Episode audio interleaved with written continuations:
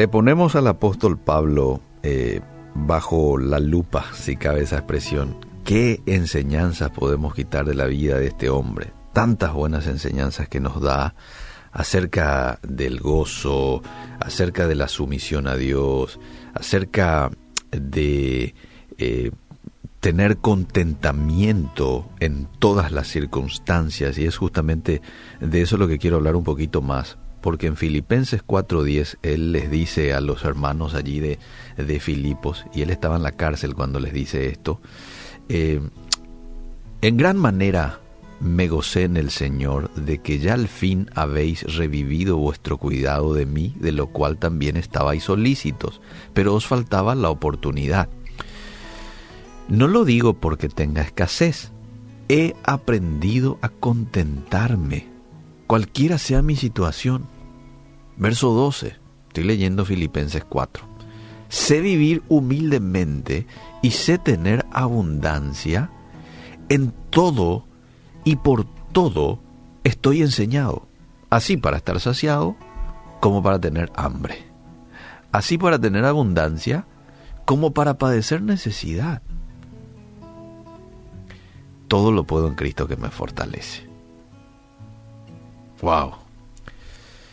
Cuando usted se siente satisfecho, eh, ¿qué le hace sentir así? Para la mayoría de las personas la sensación de bienestar se produce cuando se encuentran en un ambiente agradable, en un ambiente en donde esté libre de oposición, de regaños. Pero, pero, ese no fue el caso del apóstol Pablo. Él dice, aprendió a estar contento en todas las circunstancias, buenas y malas haríamos bien en aprender algunas lecciones de Él. No podemos evitar todas las situaciones difíciles, pero sería bueno descubrir cómo enfrentarlas con un espíritu apacible, tranquilo, sin frustración, sin ansiedad. Y tres cositas nomás que quiero mencionar un poco en relación al, contentamiento que aquí nos muestra Pablo, él aprendió. Uno, el contentamiento no se rige por circunstancias externas.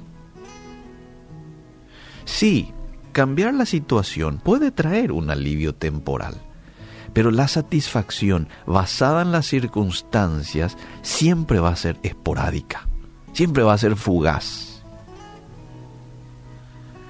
El tema es que es una cuestión de cómo piensa usted, no de lo que tenga.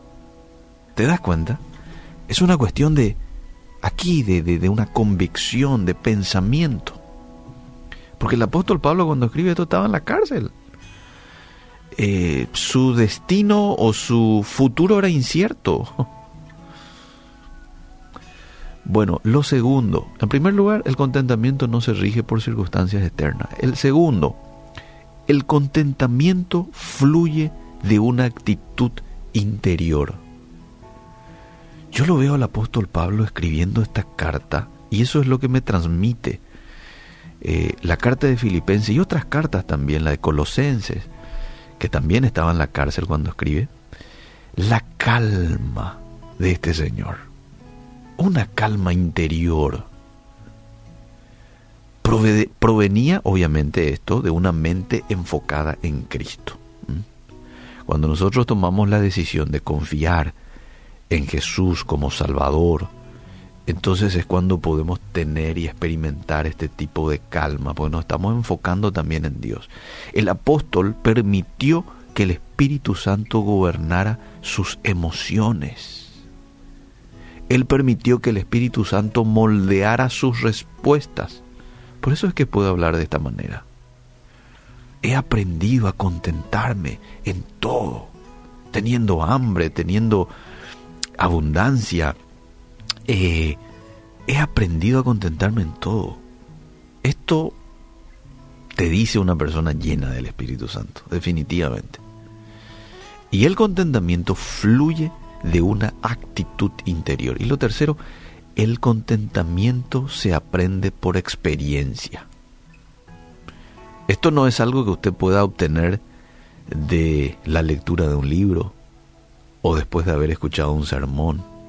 Ah, está bien, el, libro y el sermón que usted escuche contribuye para su crecimiento, pero no radica en eso. El contentamiento es un proceso que debe ser vivido. Pablo aprendió el contentamiento en la persecución, en el sufrimiento, en la prisión, y Dios usó todas las dificultades para transformarlo.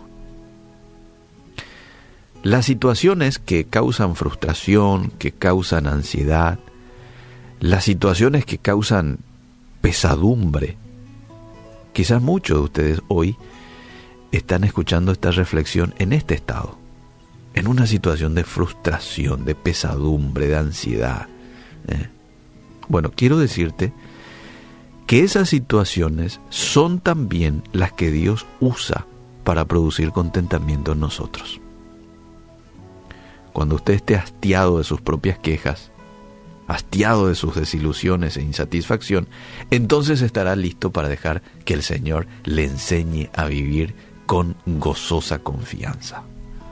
Hoy hasta aquí hemos hecho mucho énfasis en el gozo que viene como resultado de vivir una vida eh, cercana y de comunión continua con Dios. ¿eh?